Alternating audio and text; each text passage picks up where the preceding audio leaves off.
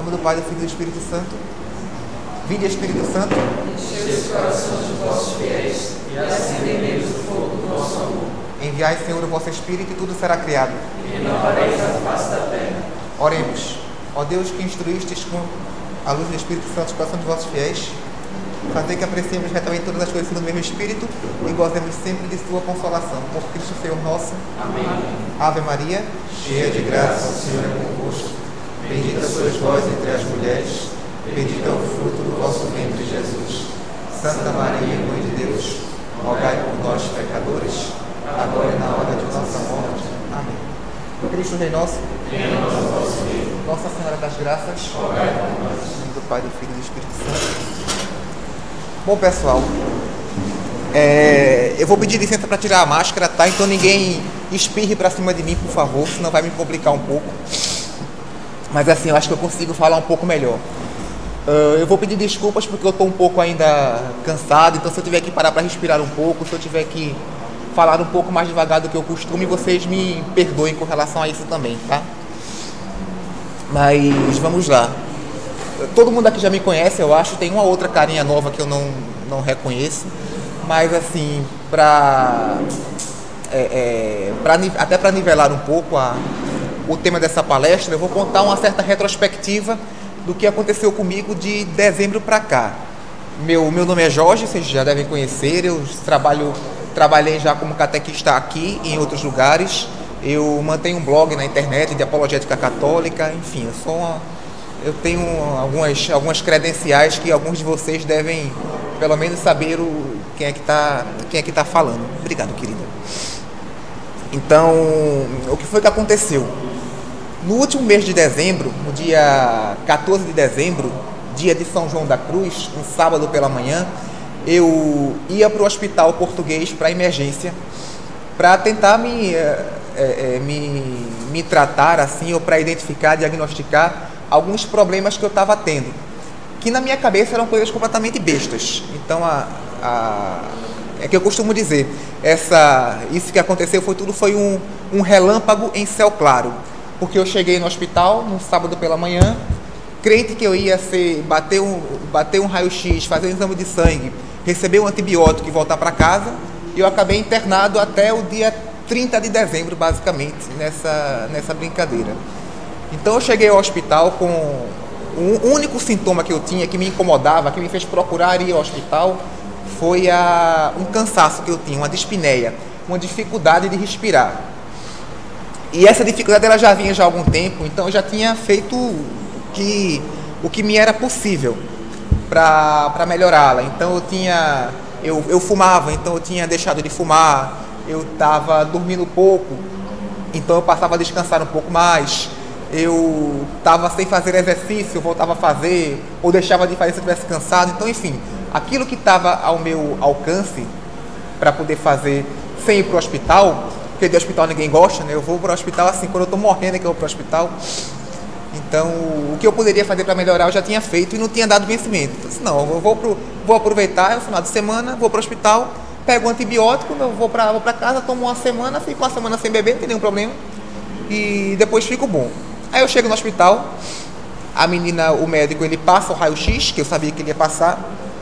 Quando o raio-x ele é, é, vem o resultado, Aí chega um outro médico, não me mostra o raio-x, mas chega um outro médico falando assim, olha, é, tem uma, uma, mancha no seu pulmão que não dá para ver direito o que é que é, não sei se é uma.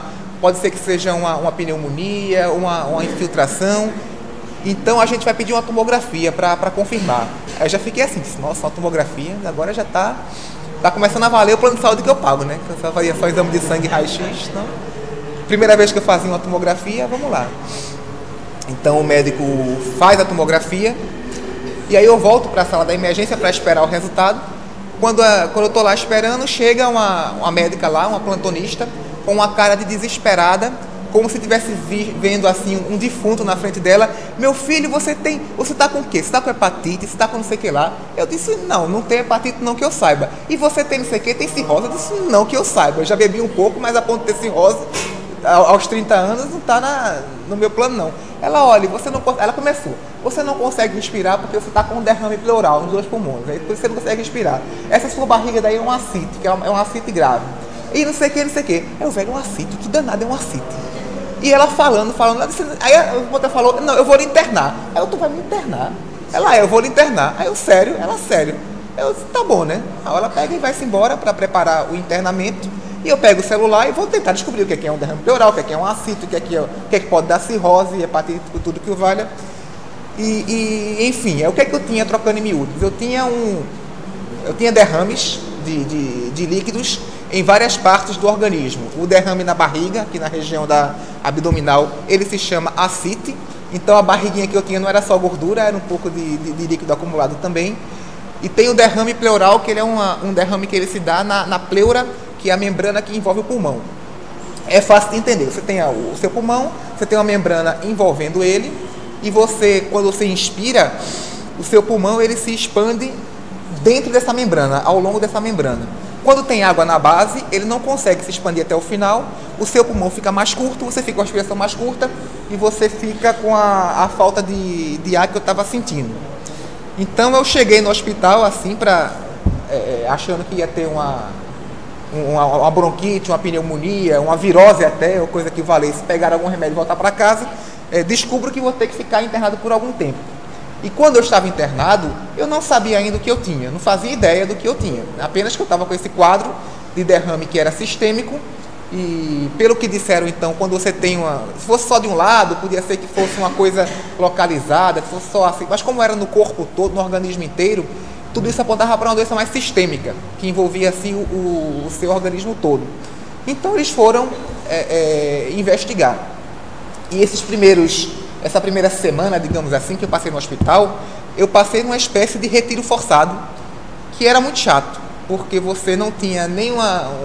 Você não percebia uma razão pela qual você pudesse estar no hospital. Então você estava lá por quê? Não, não, eu não estou me tratando, eu não estou me, me é, é, tomando nenhum remédio, fazendo nenhum tratamento, eu não estou nada, eu estou aqui esperando somente. Se fosse para esperar, eu preferia esperar em casa. Mas é, nenhum médico deixou, disse que era muito grave, não sei o que, que eu não poderia ficar em casa. Eu até brinquei um pouco que eu estava assim, protagonizando um episódio de House você pegava lá, deixava lá o menino, começava a fazer exame e ia lucubrando lá o que, é que poderia ser para descobrir o que era. Mas foi um momento em que eu consegui é, é, parar um pouco e descansar. De lá para cá eu não voltei ainda a nenhum ritmo normal não, mas esse, esse começo, assim, essa primeira desaceleração, ela é bem interessante, porque ela faz com que você é, saia um pouco, digamos assim, da, do corre-corre do dia a dia e você seja forçado a parar e ficar parado, fazendo nada. E não sei se algum de vocês já teve a experiência de ficar parado no hospital por muito tempo, mas é assim, é, é bem desagradável. Porque você passa sua vida toda anda, levantando da cama para a mesinha para tomar café, da mesinha do café para o banheiro para tomar banho, para fazer alguma necessidade, lá para a cama novo para o sofá. Então você tem um espaço assim de, sei lá, 10 metros quadrados, menos até 8 metros quadrados, para você passar sua vida inteira com a televisão pequena, passando filmes repetidos de dois canais, sem internet, sem nada, depois que eu descobri que tinha internet no hospital, mas no começo nem isso eu sabia. E aí você, você meio que se força a você parar um pouco, você sai desse corre-corre. Então foi um tempo que me serviu como, como um retiro forçado, que eu vejo como positivo. Então você às vezes passa muito tempo da sua vida fazendo um monte de coisa, preocupado com, com o trabalho. Era final de ano, eu estava trabalhando mais do que eu devia para fazer hora extra, para compensar o, o, a semana final de recesso, né? que lá na empresa eles deixam você tirar uma semana de recesso, contanto que você pague as horas antecipadamente. Então eu estava trabalhando 10 horas por dia para compensar essas horas, estava bem. Realmente estava no corre-corre um pouco, um pouco exagerado. E foi bom que eu consegui ter esse, esse retiro forçado, digamos assim. E aí você fica, né? Você está no hospital, então você não sabe o que você tem, você sabe que é alguma coisa grave porque as pessoas começam a, a não querer que você vá para casa, você começa a fazer exame de, de tudo. Então, exame de sangue eu fiz uns 500 diferentes, exame de, de, de raio-x e outras coisas, mais uns 300. Então, eu fazia de tudo. Até que teve um exame que a, a, minha, a minha pneumologista pediu, que era um, uma, uma biópsia de um linfonodo. O linfonodo é, uma, é um gânglio, é um, um pequeno órgãozinho do sistema linfático que todo mundo tem, ele tem no, no seu corpo inteiro, você tem linfonodos. mas aqueles que são mais externos e mais perceptíveis estão na região aqui do pescoço, da axila e da virilha. Você até consegue senti-los quando você apalpa. Só que o, o que é, é um linfonodo? É um órgão do sistema linfático que ele é de tamanho, dimensão reduzida, geralmente, quando tem alguma infecção, alguma coisa, ele aumenta de tamanho, fica dolorido, porque ele vai é, produzir ou armazenar, não sei bem, os anticorpos que vão tratar aquela infecção. Então, por exemplo, se você tem um corte, uma infecção na, na mão, é comum que o seu linfonodo da axila, da mão onde tem a infecção, ele fique mais inchado, porque ele que está produzindo armazenando os anticorpos que vão ser utilizados para tratar aquela infecção localizada. E aí, quando a, a médica foi lá para fazer um exame para me apalpar, ela percebeu que eu tinha alguns linfonodos no, no corpo todo, na axila, na virilha. E ela perguntou, rapaz, você não, não percebeu isso não? Eu falei, não. Ela bota a mão aqui. Tá sentindo? Eu falei, tô. Agora eu tô. Mas antes eu não tava, eu não sabia que eu tinha que ficar me apalpando, fazendo exame de sovaco no banheiro para verificar se eu tenho linfonodos aumentados. E a, agora que está dizendo, eu tô vendo que eu tenho. Mas antes eu não, não sabia. Ela, pois é, vou fazer aqui uma biópsia disso e tal. E aí eu fiz uma, uma pequena uma pequena cirurgia, um, um, é um cortezinho pequeno, não recebe nem ponto, que você faz debaixo da, da axila. E aí ela retirou uma, um gânglio desse e mandou para análise.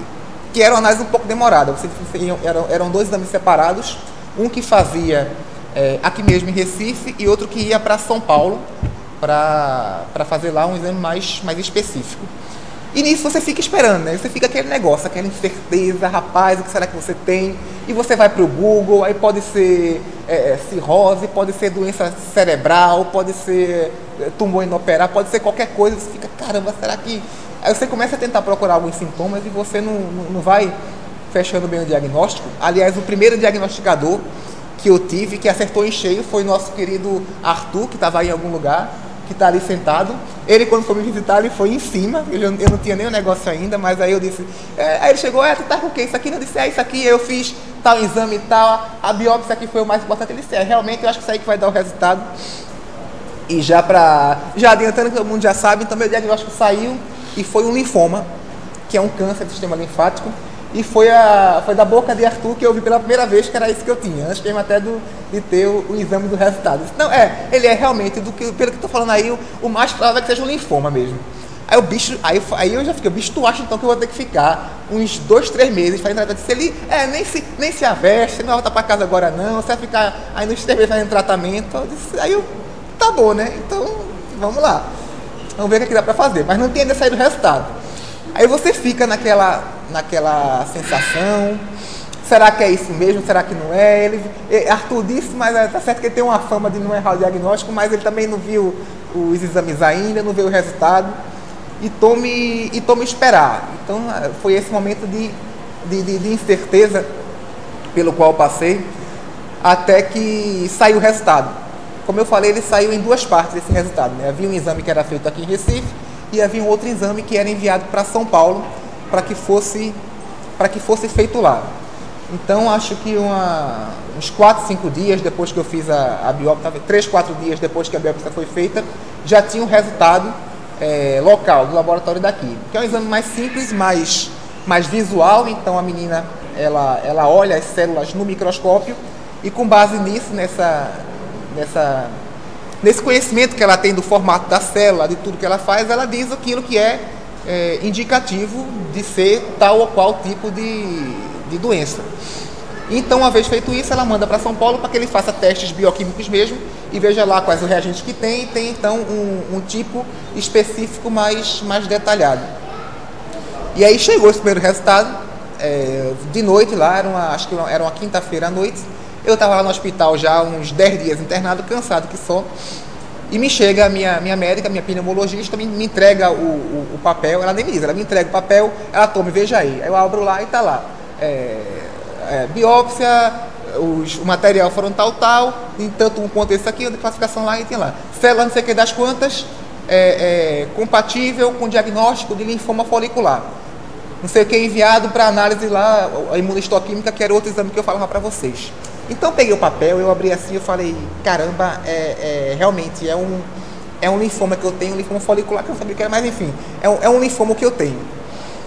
E aí você, por mais que você já tenha o, o, o diagnóstico certeiro do, do, rapaz que não erra antes, por mais que você já tenha olhado no Google muito tempo, é somente quando você pega o, o, o preto no branco assim que cai a ficha. Sabe, você, é, pelo menos eu, eu tenho uma, uma mania, digamos assim, uma, um hábito até, de pensar sempre o pior. Então você, você pensa sempre o pior porque você, é, é, você quer não se surpreender. Então se vier uma surpresa, que seja boa surpresa. Então que, que não seja assim tão ruim quanto eu pensava. Então eu, eu tento sempre imaginar a situação ruim, a pior situação possível, para não ter uma surpresa muito desagradável. Mas eu já percebi também ao longo da vida que quando você começa a fazer isso com certa frequência, você chega um ponto em que você está imaginando a, a, pior possível, mas querendo uma coisa boa, não, querendo a menos ruim para ter aquele alívio. Você não espera de verdade a pior para ser a pior. Mas que você tente, que você queira se acostumar, você não quer um, um, um diagnóstico de câncer com, com 29 anos, mas que você imaginasse, nossa, é possível, nossa, é aquilo, não é uma coisa que você está disposto assim a, a, a aceitar como uma realidade concreta. E aí quando eu peguei o papel que eu olhei assim, eu falei, caramba, velho, aí começa aquele negócio, né? Nossa, mas assim, mas uma, uma coisa assim, e, e, e por quê?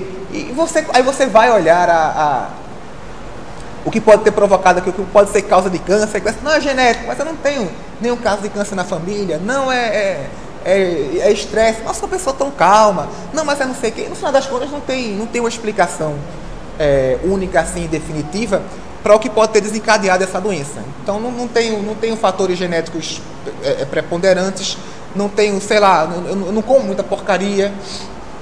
O meu, meu, o meu álcool e o meu cigarro não, não, não, eram fatores. Se fosse câncer de pulmão, podia ser, mas um, um linfoma não é fator de, de, de risco a, a, a, vida, a vida boêmia da minha juventude pregressa, não é um fator de risco para linfoma, até onde eu procurei saber. Então, assim, não tinha, não tinha uma, uma razão para eu estar diagnosticado com câncer logo no, logo assim, jovem, né? Porque eu, eu, também procurei esse tipo de linfoma, ele é comum em pessoas com 60 anos. Eu não estou tão velho assim. Eu tô, com metade disso agora. Então não, não, tinha uma razão assim clara para ser. Nossa, por que, é que vai ter? Não sei. Não tem uma, uma explicação clínica satisfatória. Acontece. Acontece de vez em quando. É, calhou de acontecer comigo. E aí você começa pensando por quê? Por que um câncer, por que um câncer tão cedo? Por que comigo e tal? E esse é o primeiro ponto que eu queria colocar é, é, com relação nessa meditação. É, a gente está falando aqui desse esse retiro, esta meditação tem por tema Por que ama Cristo? Porque sou cristão, porque ama Cristo?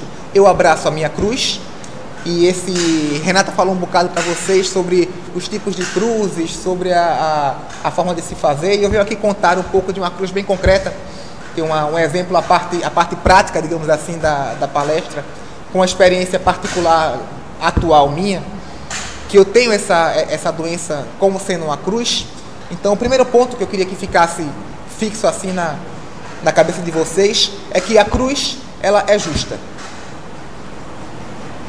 Não, não, não, existe esse, esse coitadismo que, nossa, essa cruz é porque eu, porque tal. A, a cruz é justa por uma de duas razões. Ou porque você já fez alguma coisa na sua vida que é, é bom para você, que você tenha a oportunidade de purgar, por meio dos sofrimentos das cruzes, as suas culpas devidas a pecados que já cometeu na vida. Ou se você for um santo inocente, completamente. É, é, que, que não tenha nenhuma razão pela qual você possa merecer um sofrimento, porque Deus não nos dá um sofrimento é, sem ao mesmo tempo nos dar as forças necessárias para enfrentá-lo. Então, se você, se, se por uma, uma, hipótese, você nunca fez nada para merecer um sofrimento, e você recebe o sofrimento e começa a reclamar, o próprio fato de você reclamar já é o seu merecimento que você estava procurando. Então, se você não tenha, você não merecia absolutamente, você é um santo, você não merecia sofrer. Se você começa a sofrer e começa a reclamar, essa reclamação, essa murmuração já é um merecimento suficiente para você estar recebendo aquele, aquele sofrimento. A gente não recebe cruzes injustas. A gente não recebe é, é, de jeito nenhum uma, uma coisa assim que seja que seja uma injustiça da parte de Deus. Quando eu falo nisso, eu, gosto de citar uma passagem de um, de um livro de Chesterton chamado Ortodoxia, quando ele fala da, da, da Cinderela, da gata borralheira, que é a história que vocês conhecem, né? A Cinderela estava lá e ela ia ter uma festa, ia ter um baile, que ela não ia, porque ela era a, a empregada lá das irmãs que iam para a festa. E aí aparece uma fada madrinha e diz: Olha, Cinderela, vou deixar você ir para a festa tal. Aí faz aquele negócio, pega a abóbora, transforma em carruagem, pega os, os farrapos dela, transforma num vestido bem bonito. E ela fala: Mas tem um detalhe: é, tu tem que voltar de meia-noite, porque a fé, a, a, a, é o meu trato com você é que você tem que voltar de meia-noite. E aí Chesterton fala com muita razão que não cabe a Cinderela reclamar que é injusto ela ter que voltar de meia-noite quando a festa vai até as quatro da manhã. Se ela fosse reclamar para a fada, disse, não, por que, por que eu tenho que voltar de meia-noite? A fada podia redarguir. E, e, por que, que você pode ficar até meia-noite? Percebem? Que assim é, uma, é uma, uma, uma coisa que ela acontece, é uma graça que ela recebeu. E quando você recebe uma coisa de graça, você não tem que reclamar porque aquela é, é, é maior ou menor. Você não tem direito próprio a essa graça que você recebeu. Já que você está recebendo, então assim, as condições que as pessoas, que a pessoa que ele está conferindo essa graça ela está lhe dando são condições que você não você não tem razão em barganhar, digamos assim. Então Cinderela não tinha direito próprio de ficar na festa além de meia-noite, porque ela já estava na festa mesmo de graça. E no mesmo, mesmo, caso, mesmo caso eu, eu não tenho direito de barganhar com Deus se eu, se eu, se eu fosse morrer agora com 30 anos. Nossa, eu, por que, que eu vivi só até os 30 anos? Por que, que eu vivi antes de qualquer coisa? Então, qual, qual o direito próprio que eu tenho de discutir? Nossa, por, Senhor, por que 30 e não 60 e não 90 e não 120? Então, não tem uma, uma, uma razão para que você possa reclamar dos sofrimentos que você, que você recebe, das limitações que a, sua, que a vida impõe a você.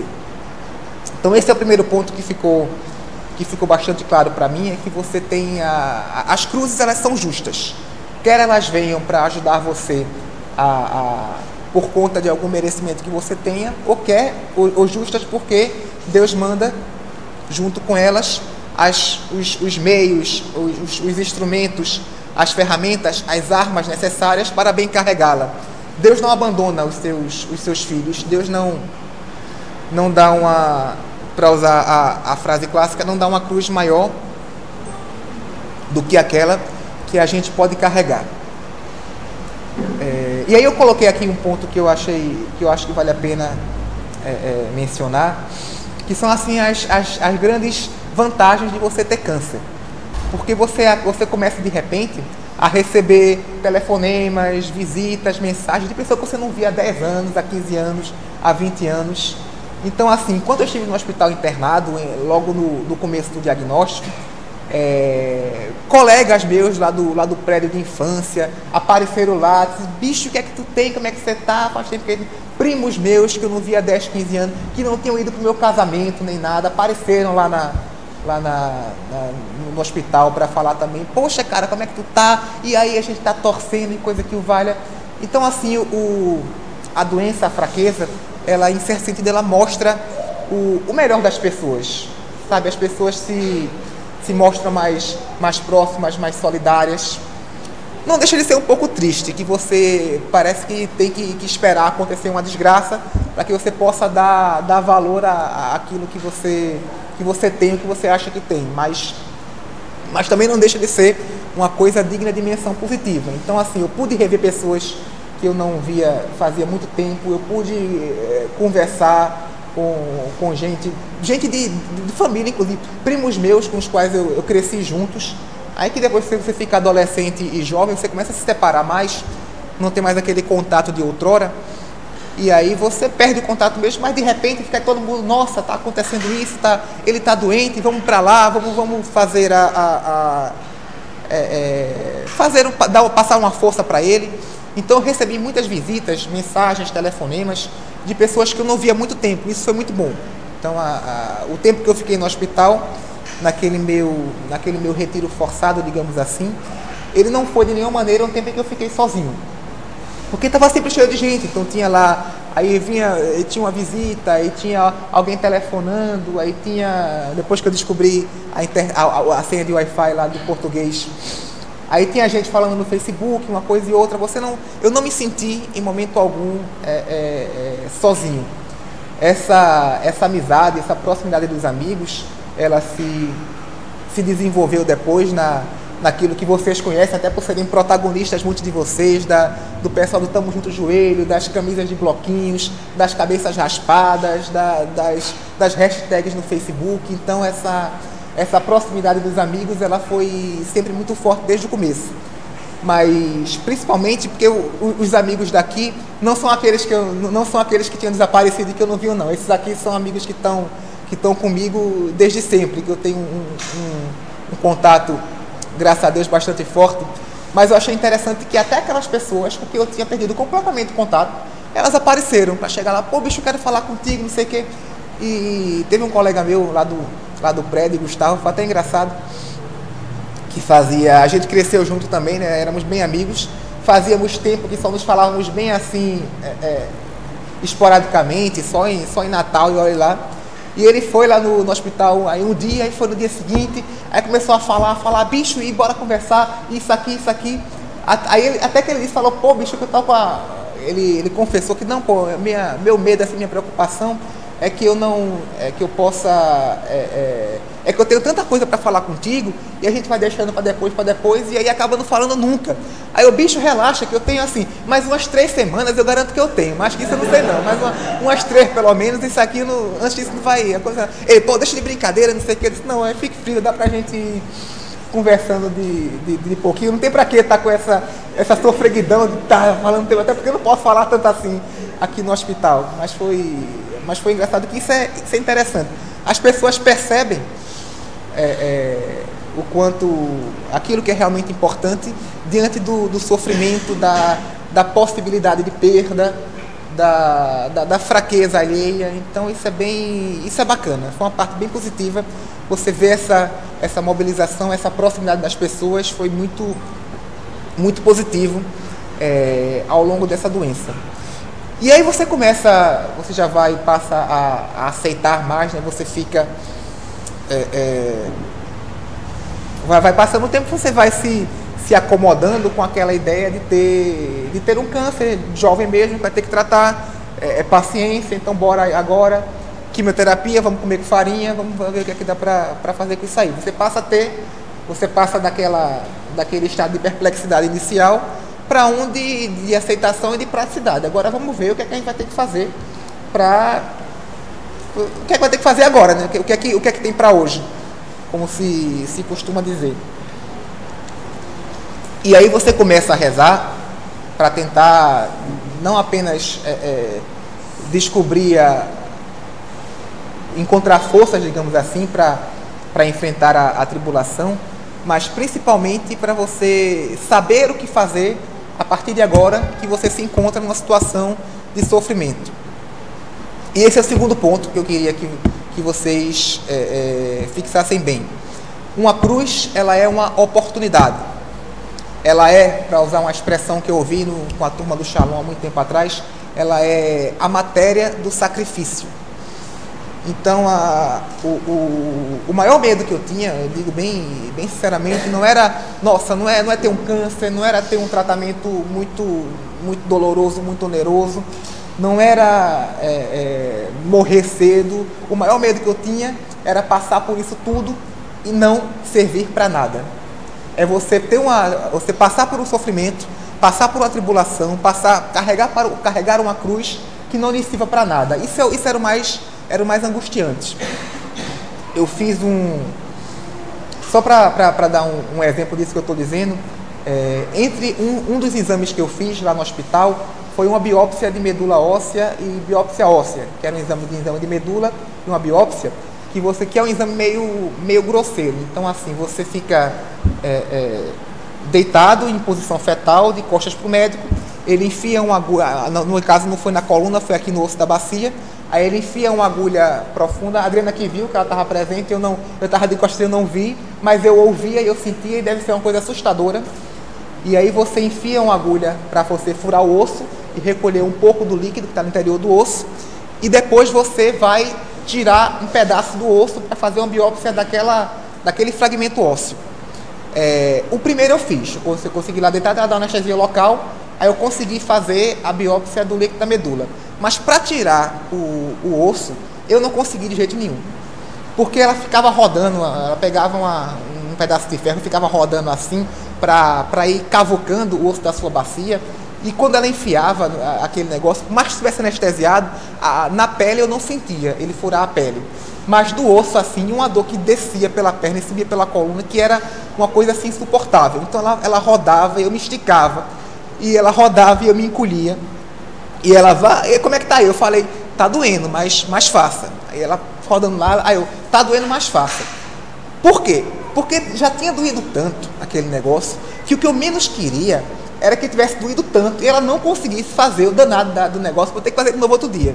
Então, já que está doendo, é melhor, é melhor que tu, até onde, até onde, onde der. Contanto que ela tire logo esse danado dessa, desse pedaço de osso, que era, que era o que ela queria fazer, que é o que tem que ser feito.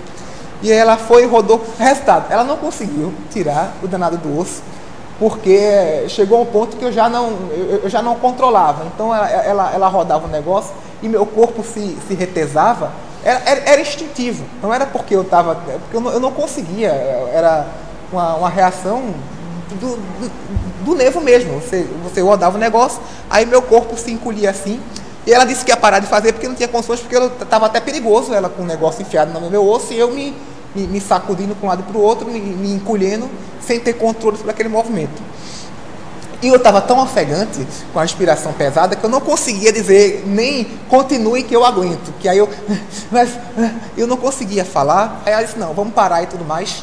E, e assim, e aquela sensação que teve é, depois que ela foi embora sem conseguir tirar a, a, o, pedaço, o pedaço do osso, nada pedaço do osso, foi a pior sensação que eu tive no hospital. Foi a, foi a pior dor que eu tive, que era que eu falei que era a dor moral.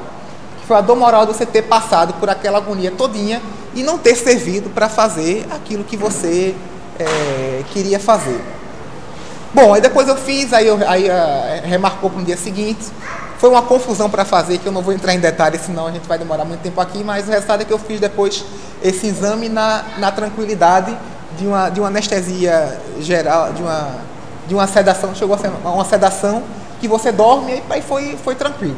Tanto que depois que eu fiz, ela fez do, uns 4 ou 5 dias depois, ela fez do outro lado, ela tentou de um lado comigo acordado e comigo ela, e depois ela tirou o pedaço do lado oposto enquanto eu estava dormindo. Tanto que a, a, a, o lado que ela não havia conseguido tirar estava muito mais dolorido do que o que ela tirara com a anestesia, porque eu, me, eu mexi tanto, eu, eu fui tão foi, foi tanta forçada para tentar tirar que acabou machucando mais do que aquele que eu fiz parado dormindo nem senti nem nada. E, mas aí a pior sensação, a dor moral, foi eu ter, é, é, ter passado por aquela agonia toda, lá com, a, com o negócio rodando nas suas costas, e não ter tirado, é, não ter conseguido com isso fazer o que ela queria fazer, que era tirar o danado pedaço do osso. E esse é, esse é que eu falo nesse segundo ponto, que a cruz é uma oportunidade, que o maior medo que eu tinha, posso ser sinceramente, nessa, nesse meu período de doença, é, é o de sofrer por nada é o de ficar internado por, por, por nada, é o de, de, de, ter, de ter um câncer e não servir para nada, é o de você fazer quimioterapia e não servir para nada, você ficar ofegante e não servir para nada, é você sofrer, em suma, e não, e não tirar deste sofrimento nada de, nada de valor, nem de, nem de valor para você ou de valor sobrenatural. Esse que é o, o, isso que é angustiante, não é você ter uma, ter uma doença que é angustiante, é você ter uma doença e você passar por ela como quem está sofrendo de graça. Como, aquele, como, aquela minha, como aquela minha dor na bacia, quando a menina estava lá cavucando e não conseguiu tirar o, o pedaço lá da, do osso que ela queria. Então você sofrer por nada é o que é, é, é disso que a gente tem que ter medo. Não é do sofrimento propriamente, não é da, não é da cruz, é de você carregar uma cruz para ficar rodando em círculo, só se cansando.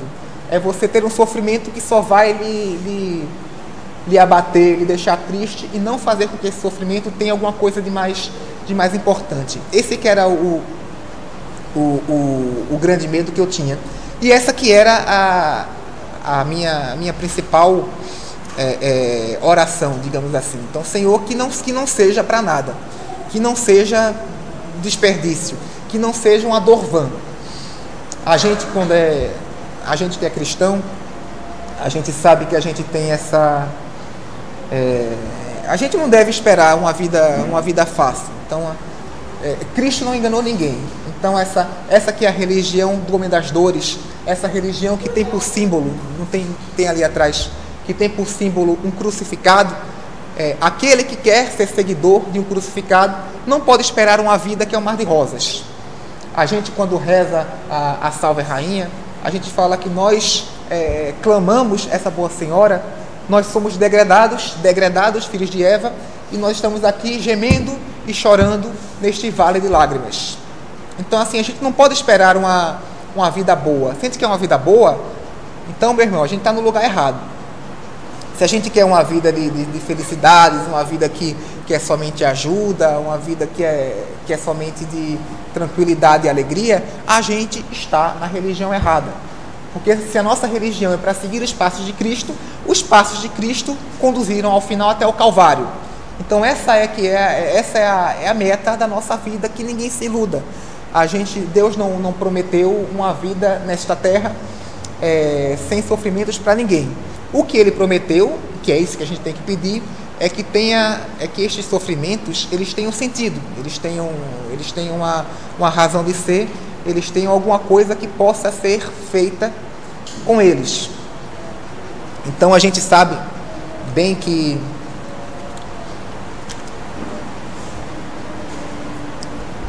é, a nossa, os nossos sofrimentos, as nossas tribulações, as nossas dificuldades, eles adquirem sentido quando eles são colocados é, em união a, a, Cristo, em união a Cristo no, na, na sua cruz. Tem até uma musiquinha que eu, que eu, que eu cantava no tempo da, nos meus tempos de renovação carismática, muitos anos atrás, que eu me lembro somente do refrão dela que dizia: é, Já não posso me conformar em ficar aos pés da cruz, minha alma anseia unir-te, unir-se a ti, Jesus. Já não posso me conformar em ficar aos pés da cruz, quero ser pregado do outro lado, Jesus. E era uma música da qual eu gostava muito, mas de novo é aquela coisa, né? Uma coisa é você estar tá num grupo de oração, uma certa animação, uma, uma, certa tranquilidade, você cantando, nossa, eu quero ser pregado do outro lado da cruz, Jesus. E outra coisa bem diferente, que você começa a se arrepender de ter cantado antes, é quando você está lá no, no hospital com diagnóstico da doença grave e aí é como se ficasse, ah, não, não, cantasse, não pedisse. E agora, né, com o negócio? Aí é, tem, uma, tem uma diferença, é, uma, uma diferença significativa entre você estar tá pedindo, nossa, não, que coisa bonita, eu quero, eu quero sofrer por ti, Senhor, eu quero morrer por ti, por ti. E a coisa começa a, a, a no frigir dos ovos, você começa a estar. Tá, perde o romantismo. Perde, porque, porque não é bonito, não é, não é heróico, não é, não é nada. Você está numa cama de hospital, sem conseguir, às vezes todo, todo dolorido, ou todo, ou todo inchado, ou, se, ou com uma, um acesso no seu braço sem poder se mexer, e o, e o, e o sangue voltando do acesso, e você. Ou então eu tô com, eu tô com um catéter que eu tive que implantar para fazer, fazer quimioterapia. E, e aí esse catéter me deu uma, algumas, algumas complicações, tanto dele próprio que você. É uma, é uma cirurgia que machuca um pouco mas por conta dele eu tive uma trombose nesse, nesse braço daqui, no braço direito. Então você está você tá deitado com seu braço inchado, com, a, com ele dolorido, ou você está fazendo quimioterapia e vomitando. Essa noite de madrugada, algumas pessoas sabem, eu acordei pela primeira vez nauseado e vomitando. Então, assim, é, você dizer para Cristo, Nossa Senhora, eu quero sofrer por ti, é muito bonito. Aí você está de madrugada, abraçado no banheiro vomitando, é, é, é feio, é, é desagradável é nojento, é sujo, não, não, é, não, não é bonitinho. Então, assim, a cruz ela pode não ser, não ser bonitinha. E ela, quando ela é concreta na sua vida, ela, ela não é. Não, não é. não é agradável, não é um, um, um passeio no campo, não é, não é um exercício de aeróbica, como Renata dizia. Não é uma coisa da qual você fica, nossa, que, que bonito ele só. Não, não existe o, o sofrimento assim, bonito, esse que você vê que você lê, o, lê no livro num romance adocicado ou que você vê num filme assim, é, é, é diferente. Quando você está diante do sofrimento, quando você está experimentando o sofrimento é, é feio, é, é, humano, então é, é sujeira. Você está você ter que você, tá a primeira quimioterapia que eu tomei no hospital é, eu tive umas reações um pouco desagradáveis depois mais não mas eu tive é, eu tive uns calafrios então chegou um pessoal lá correndo para ver o que eu tinha. Eu tive que ir ao banheiro várias vezes para fazer xixi. E eu estava amarrado com uma bomba de infusão então era complicado. Eu tinha que eu estava tonto tinha que ser quatro cinco pessoas me segurando para ir até o banheiro. Às vezes não dava tempo de eu ir ao banheiro, então a, a cama ficava molhada, então não é, não é bonito. É, é, é degradante, é, é sujo, é, é, triste você passar por uns sofrimentos desses. Mas tu cantasse, né? Queria estar lá pregado na cruz ao outro lado, então bora, vamos ver aí, é, é, experimentar a, a sinceridade das suas, das suas orações juvenis. Que você às vezes até quase se arrepende de, de ter cantado, mas você pede a Deus que não se arrependa e é isso que, que realmente vale a pena. Que esse, esse aqui é o ponto. A, a cruz, por seja, por dolorosa que seja, por, por, por, feia, por horrenda, por desagradável, por parte que você não goste, ela, ela é matéria de sacrifício. Ela é aquilo que você pode oferecer a, a Deus por tudo que Ele sofreu por a gente. É interessante que você pode até é, é, você passa a perceber melhor, a, a, dar mais valor, digamos assim, ao, aos sofrimentos que Cristo tem por você, quando você passa por sofrimentos que são muito menores do que aqueles que ele passou. Então, assim, você. É, é uma coisa é você, imagem, você ver a, a imagem lá de, de, de, Cristo crucificado, que não tem nada, ele não arqueja, ele não, ele, ele, não sangra. Renata falava da, da morte de Cristo na cruz, que uh, os estudiosos que eles, que eles é, é, veem esse assunto, eles concluem que a morte na cruz está por asfixia, que você fica é, pregado, os seus pulmões ficam é, comprimidos com o peso do corpo, até enche d'água algumas vezes, você não consegue respirar, e para você respirar você tem que subir o corpo.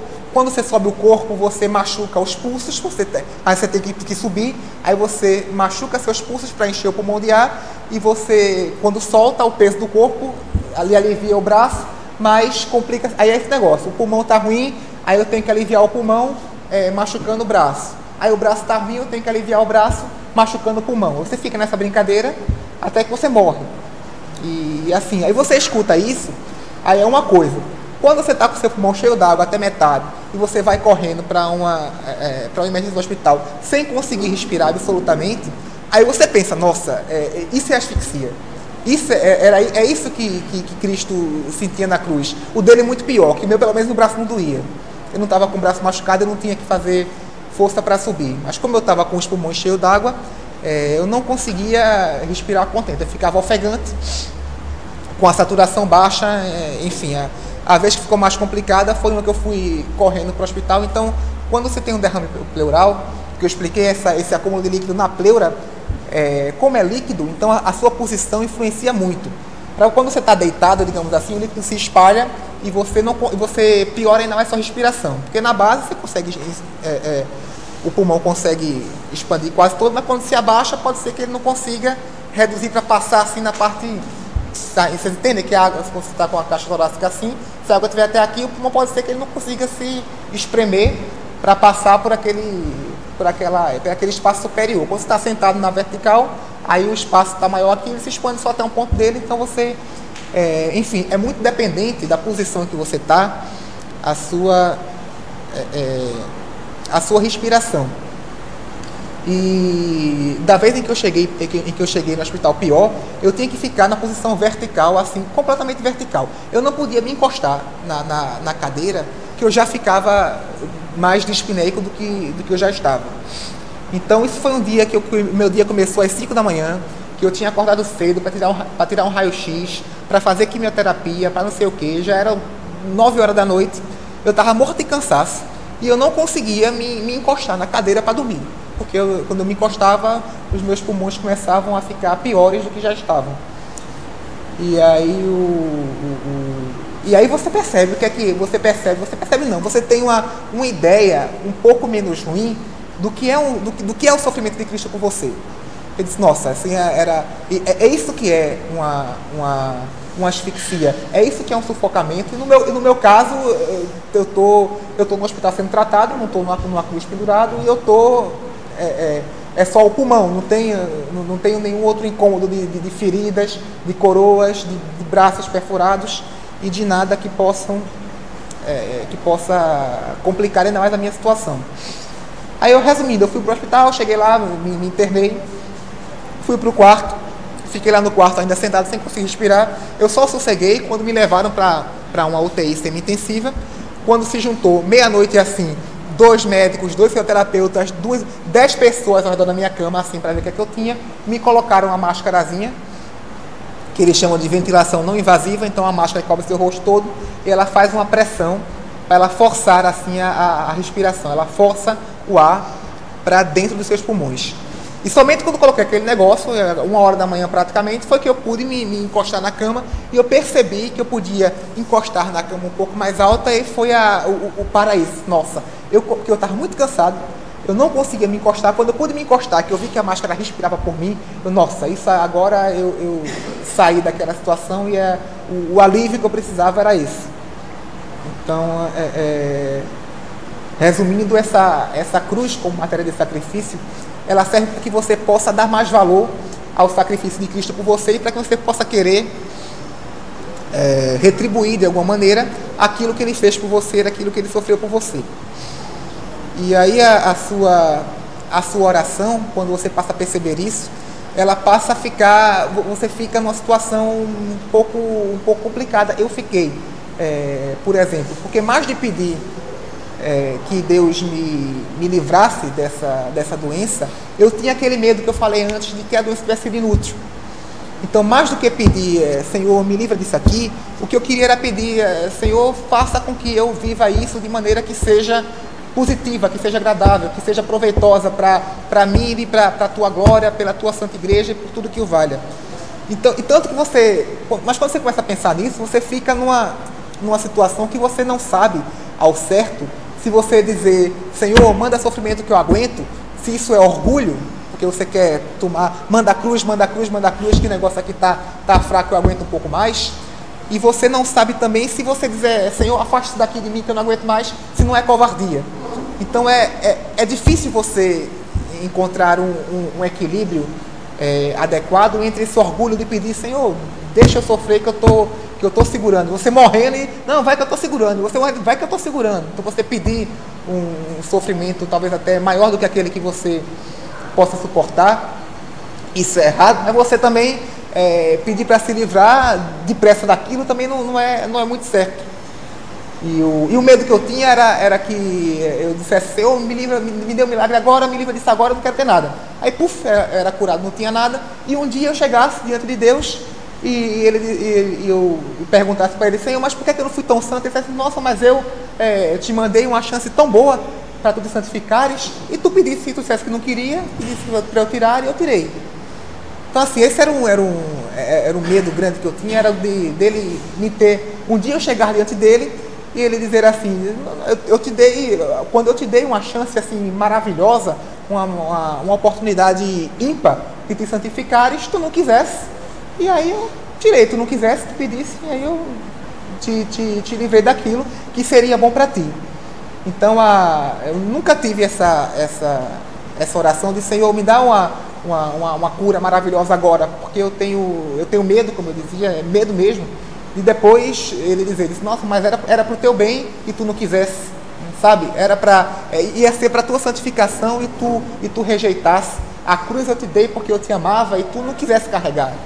Então esse era o medo, era mais é, era o mais forte que eu tinha, mas por outro lado, eu também não posso estar com, com, com orgulho de querer até carregar tudo, todo o peso do mundo nas costas, que eu sou, eu sou fraco, os meus limites são abaixo da, da, da média de todo mundo. E, e aí eu percebi que a, a, a resposta, digamos assim, a melhor oração que você tem para uma situação como essa é aquela de Cristo no Horto das Oliveiras que é que ele fala, Pai, se possível, afasta de mim esse cálice, mas que se faça a tua vontade e não a minha. Então, ou seja, você não você não está pedindo, Cristo não estava pedindo para ser crucificado, ao contrário, ele não queria ser crucificado, que ninguém quer ser, quer ser crucificado, mas ele quer que seja feita a vontade de Deus. Então, essa é a oração que tem me, me, me acompanhado desde que eu passei por esse dilema de, nossa, eu, eu peço para para mandar um pouco mais, para aguentar um pouco mais, eu peço para ele me livrar porque é, o sofrimento é ruim. É, é, é muito, é, Pai, se for possível, afasta de mim esse câncer, mas que seja feita a tua vontade, não a minha. Essa é a oração que você tem que fazer. É a oração que você serve para o câncer, mas serve para qualquer outro tipo de coisa mais grave ou menos grave. Então, se você uma, uma tribulação, uma cruz que seja, é, você não pede simplesmente que, que Deus afaste de você dessa cruz, porque repitamos, a cruz ela é matéria para o sacrifício, ela é uma oportunidade, qualquer que seja ele, ela era uma, uma oportunidade que Deus lhe dá para que você se torne uma pessoa melhor, uma pessoa mais santa, para que você faça alguma coisa de realmente útil na sua vida para você e para as pessoas que estão perto de você.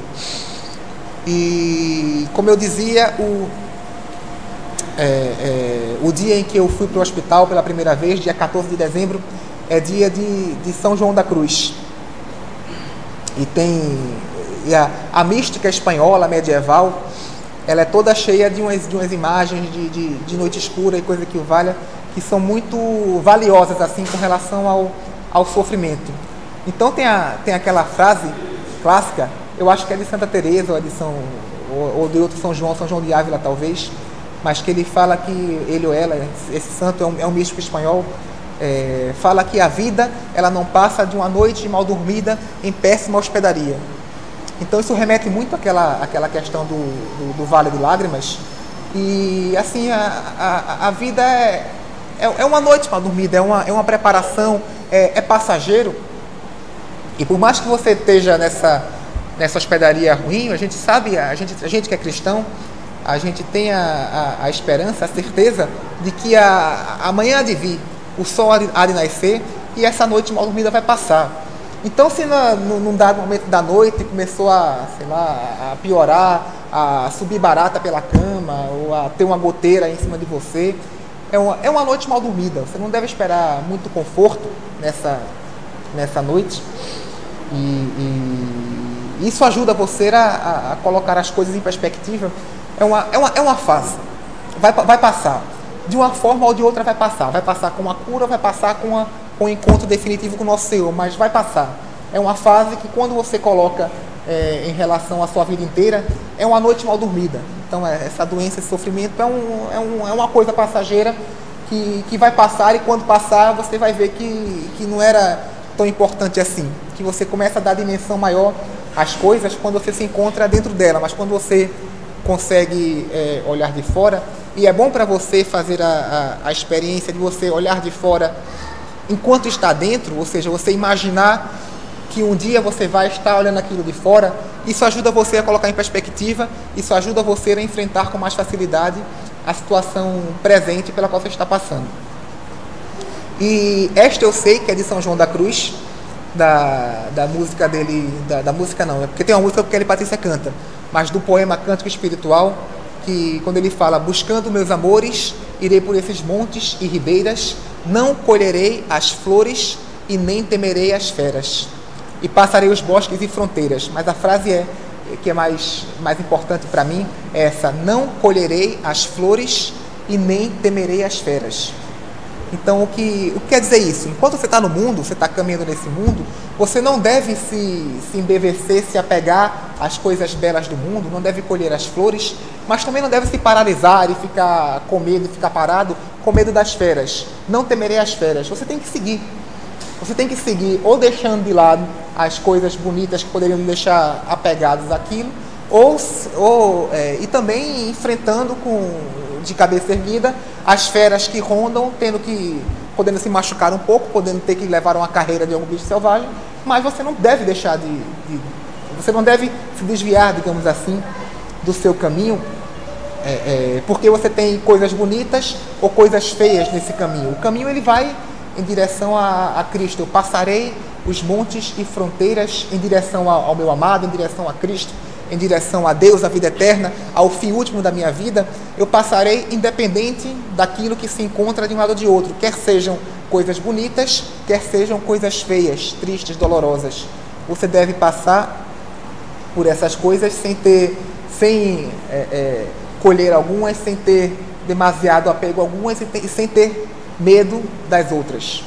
É uma frase que também me ajudou bastante nesse, nesse tempo. E aí o terceiro ponto, e com ele eu, eu praticamente concluo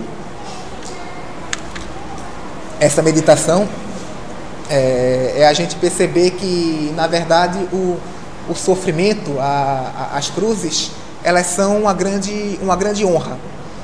Foi, foi Paulo e Pacheco que me disseram, a, me lembraram, na verdade, a frase de Santa Teresa d'Ávila, depois eu verifiquei realmente é dela, que eles lá no hospital eles, eles falaram, que é quando a, a santa está lá passando por alguma por algum sofrimento, aí ela, ela vai se queixar com, com Cristo, aí fala, nossa, nosso Senhor, é, é, por que tanto sofrimento? Aí Deus responde, é, é assim que eu trato os meus amigos. E aí a santa responde, é por isso que tens tão poucos. Meio que é, é, tendo até um pouco de senso de humor para. Mas é, é, é, história, é história verídica, não é, não é conto da carochinha. É, Senhor, por que sofrimento? Aí ele fala, é assim que eu trato os meus amigos. Ela, Nossa, é por isso que tens tão poucos. Mas, é, a parte dessa questão dos tão poucos, que honra você ser, você ser amigo de Cristo. Que honra você poder merecer dele um, um mimo como esse, que todos os santos eles são unânimes em falar que as cruzes que Deus lhe envia são mimos do céu, são, são lembranças especiais que Deus manda para você. Que, que, que santo orgulho, digamos assim, você, você poder pensar disso, nossa, é, é, Deus ele, ele gosta tanto de mim, ele me ama tanto que ele confia em mim para me, me mandar segurar essa barra. Então ele, ele, ele gosta de mim, ele, ele me ama, ele confia em mim a ponto de, faz, de, de, de saber me, me mandar essa tribulação, essa cruz, porque ele sabe que eu vou, que eu vou dar conta. Então você enxergar assim a, o, o, sofrimento como uma honra, uma honra que Cristo lhe concede. Você quer uma quer honra maior? O, o cristão ele é chamado a ser um outro Cristo. Então, quer honra maior do que seguir os passos de Cristo? Do que passar, passar por sofrimentos, não como os que ele passou, que desses não tem, esse não tem condições, mas sofrimentos, ao menos em certa medida, que possam ser comparáveis àqueles que ele, que ele sofreu por a gente. Então, a, a, os nossos sofrimentos, eles servem, como todo mundo, como todo mundo sabe, como nós sabemos bem, é, eles nos servem para que a gente possa oferecer pelo, por qualquer coisa, pela nossa santificação, pelo bem de uma pessoa que nós queremos, pela, pelo bem da Santa Igreja, pela glória de Deus. Então, aquilo que a gente faz de bom nessa vida, as nossas boas obras nessa vida, e você suportar os sofrimentos é uma boa obra, é uma obra de misericórdia, que tem valor sobrenatural se você o faz unido a Cristo, ela pode servir para que a gente ofereça isso para alguma coisa positiva. E isso, é, isso nos aproxima de Cristo de uma maneira assim que não dá para mensurar. Então, a, o que foi que. O, que é, qual o ponto máximo da vida de Cristo? É a cruz. E o que é a cruz? É quando ele transforma o seu sofrimento em redenção para a humanidade.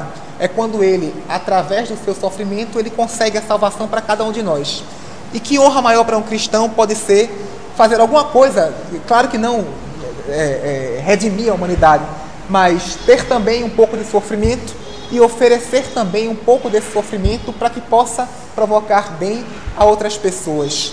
Que coisa mais, mais parecida, assim, conseguir os passos de Cristo do que você se, se sacrificar, entre aspas, em prol de outras pessoas. Fazer alguma coisa que vá redundar em bem de outras pessoas.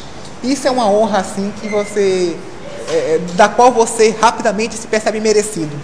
Você não tem nada, você não, você não merece essa honra que Cristo lhe dá de se, se aproximar a Ele dessa maneira, de ser chamado amigo de Cristo, ao ponto dele compartilhar com você até os seus, os seus sofrimentos, digamos assim. Porque, a, e até fazendo uma certa comparação com, com os amigos é, os amigos corriqueiros, os amigos do, do dia a dia, é, você tem amigos que são, que são conhecidos, que estão com você na, no momento de, de, de, alegria, com qual você, você sai para tomar uma cerveja, ou que você joga a conversa fora, mas que são amigos, digamos assim, de, da, da, da, parte, da parte boa da vida. Mas o amigo de verdade, o amigo que, que, que, que realmente se importa com você, que realmente lhe ama, é aquele amigo que está com você no sofrimento. É aquele amigo que na hora que você está com dificuldade, é, chegar junto dizendo que estamos juntos e queremos ficar junto e queremos viver com você, ajudar você a carregar essa cruz. Esse aqui é o amigo que ele é mais, mais forte do que aquele amigo que é somente de, de, de conversa, de se encontrar no cotidiano. Então, quando, é, é, quando Cristo lhe concede a honra de você ser esse amigo, que é aquele que chega junto, que vai, de certa maneira, ajudar a carregar a cruz, aliviar um pouco os sofrimentos, vai se, se é, compadecer, digamos assim, de sofrer de compadecer, de, de padecer junto, esse verdadeiro compadecimento que é você tá, estar próximo de Cristo, a ponto de, de também estar sofrendo, não como ele sofreu, repito, mas de, de certo modo assim, sofrendo junto com ele, quando Deus lhe concede a graça de você carregar cruzes como seu filho Jesus carregou, essa, essa que é a, a amizade que ela é mais, é mais, é mais sublime, é mais, é mais honrada. E é uma grande honra e merecida para você é você é, é, poder ser chamado por Cristo, digamos assim, a, a sentar-se tão próximo a Ele, a estar tão junto a Ele, a ponto de sentir um pouco do peso da cruz dele sobre as suas costas. Essa é, é uma, é uma amizade de Cristo, é uma proximidade, uma honra, que esse terceiro ponto a gente não deveria é, esquecer jamais. E eu não poderia, por fim, terminar é, essa palestra sem falar da, da amizade, do estar junto, sem falar então do, do segredo da força que isso no meu caso eu vejo com muita clareza, que está na, nas orações dos amigos, que são assim de, de, uma, de importância que eu não canso de dizer o quanto é importante, porque eu, não, eu nunca vou ser capaz de dizer o bastante é, o quanto foi, tem sido, é e vai ser importante para mim as orações de todos vocês. Porque não existe nenhuma outra coisa que possa explicar essa discrepância tão grande como eu falei ontem no blog, entre a, a relativa serenidade com a qual eu encaro essa situação e a pequenez das minhas virtudes humanas particulares. Então eu não tenho forças por mim próprio para estar tá, tá brincando, para estar tá sorrindo, para estar tá tentando tirar alguma coisa de positiva disso tudo, para estar tá até, até animado com relação a isso. Eu não tenho, por minhas próprias forças, por minhas próprias é, é, é, virtudes, não tenho condições de de enfrentar uma barra pesada como essa que eu estou enfrentando, se não fosse, se não houvesse essa, essa multidão, às vezes até silenciosa, de amigos me sustentando e rezando por mim e, e, e peiticando Nosso Senhor e implorando dos céus a misericórdia dele por uma pessoa que às vezes até, não, às vezes até nem conhece. Porque depois que eu virei uma pessoa pública, né, colocando minha, minha notícia em, em, em blog e gente do mundo inteiro mandando e-mail para todo mundo, ah, tem pessoas que eu nem que eu nem conheço assim, que nem que muitas vezes nem é, é, nem comentavam muito no blog dizendo que nossa eu lhe acompanho e agora estou rezando por você e outras que diziam nossa eu não, não lhe conhecia mas eu conheci agora a sua história e eu estou também rezando por você, e outras que eu sei que não dizem, mas estão rezando também.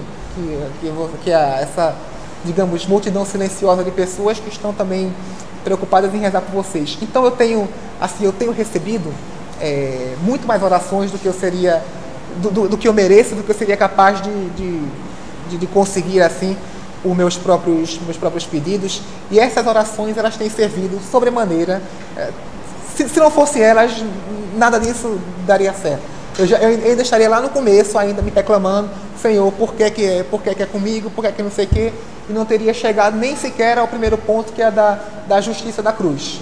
Eu provavelmente estaria lá ainda é, me, me martirizando, deprimido, sofrendo por, por aquilo, não, não teria percebido que a cruz é justa, não teria primeiro ponto, não teria percebido, segundo ponto, que a cruz ela, é, ela é uma, uma oportunidade de santificação para você e para os próximos, e nem teria muito menos notado, enxergado, que a cruz era uma honra, é você ser colocado em uma posição de amigo de Cristo, de amigo próximo de Cristo, próximo a ponto de até sofrer um pouco aquele sofrimento que ele é, teve por nós. Então, assim, é, é não duvidem jamais do poder da oração. É, não, é, não é necessário que seja uma, uma oração nossa muito é, muito ungida, digamos assim, ou muito dedicada, ou muito ou coisa que valha. Qualquer oração, uma, uma, uma lembrança, uma, um, um, compadecimento, uma Ave Maria, que quando eu coloquei a, a primeira coisa que eu pedi no, no blog, assim que saiu a, o meu diagnóstico, eu não sabia de nada, era isso, não, rezem somente uma, uma Ave Maria por um pecador, é, é isso que eu peço. Então uma Ave Maria que, que vocês rezem, que qualquer pessoa reze, ela tem uma, um, um efeito assim extraordinário. Esse milagre, essa, essa proximidade, é, essa, essa realidade da comunhão dos santos é uma coisa que ela é, é, é verdade. Então, se a gente reza no credo dizendo eu creio na comunhão dos santos, é, acreditem um pouco no testemunho de alguém que pode dizer, até de modo quase sensível, existe comunhão dos santos, existe essa, essa troca, essa, esse compartilhamento de frutos espirituais, de bens espirituais entre aquelas pessoas que são membros do corpo, que são membros do corpo de Cristo. E isso existe. Isso existe, isso é palpável, isso é perceptível, isso é o tipo de coisa. Não é, não é uma teoria, não é uma abstração, é uma coisa concreta, é uma coisa que você é, percebe e você percebe com tanto mais força quanto mais você tem necessidade dela. Então essas, essas orações de, de vocês são, na verdade, a, a, a grande responsável por, por tudo isso que está acontecendo, por essa, por essa minha história, por essa minha palestra, pela, pelos textos do, do, do Deus Louvute, o, o verdadeiro ator, na verdade, por trás de tudo isso, é, são vocês, com as orações com as quais vocês têm me, me, sustentado até, até então e vão continuar me sustentando, é isso que eu continuo pedindo a vocês. E o futuro é, é, não, não terminou, estou tô, tô bem melhor do que eu estava já há algum tempo atrás, então eu já, te, eu já tenho um diagnóstico, já tenho um tratamento, o tratamento ele está respondendo bem teoricamente. Eu tô, eu tô em casa pela primeira vez, é até, é até engraçado que a, até o meu terceiro ciclo de quimioterapia, é, é, eu passei mais tempo no hospital português do que na minha casa, tanto que o Google achava que a minha casa era o hospital português. Belo dia eu peguei o celular e abri assim, ó, eu estava em casa, e tempo para casa, cinco minutos. Aí eu, tempo para casa, eu estou em casa. Aí eu fui olhar, estava lá, o mapinha para estudar português, sem trânsito, não sei o que das quantas. Disse, nossa, o negócio está tá realmente interessante. Então foi somente dos últimos 20 dias para cá que eu passei a ficar em casa mais tempo do que, do que no hospital. Então eu estou melhorando, na verdade, não estou não tô 100%, não estou ainda curado, também não sei como vai ser. Eu tenho seis ciclos de quimioterapia para fazer, já fiz quatro. É, quando acabar o sexto, vai ter que revisar, vai ter que fazer. Aí tem aquela brincadeira, né? Você tem que ficar, tem que ficar na, na melhor das hipóteses, tem que ficar a cada seis meses, a cada um ano, fazendo lá um acompanhamento para verificar se o, se o câncer não volta e tal. Então não, não tô. Não está terminada essa história. Né? Embora aparentemente talvez é, já tenha passado a parte mais, mais, mais cabulosa dela. Mas, assim, no futuro é, é, é, isso que eu quero continuar querendo. É isso que eu rezo é pra, e é isso que eu peço que vocês continuem é, é, rezando por mim. O futuro ele tem que ser sempre amar a Cristo e o futuro tem que ser sempre abraçar a cruz. Então você é, não quer deixar jamais de amar a Cristo e por amar a Cristo, sendo é, rematando assim com o tema dessa, desse encontro, desse retiro, e por amar a Cristo eu não quero deixar jamais de, de abraçar a cruz que ele houver por bem mandar para mim. Então, a, eu queria que vocês parassem um, um, um instante nessa, nessa meditação e, e, pensassem, e pensassem nisso. Nisso tudo que eu acabei de falar e pensassem no que é, é no que é amar a Cristo, no amor a Cristo que nós temos e na maneira é, na maneira como nós estamos abraçando as cruzes que Deus deseja nos enviar. Então, a, a, esse, esses dois pontos, o, o, amor a Cristo que vocês possam pedir a Cristo é, um amor mais forte, um amor mais forte por Ele, um amor mais, mais intenso, um amor mais, mais, mais vívido, um amor mais, mais sensível, até mais, mais concreto e por esse amor, a graça que vocês, que vocês possam ter a graça, que eu também possa ter a graça de abraçar com mais fruto, de abraçar com mais, com mais amor mesmo, de abraçar com mais amor as cruzes que Deus envia para cada um de nós. Então vamos meditar nessa, nisso e, e com isso terminar essa palestra.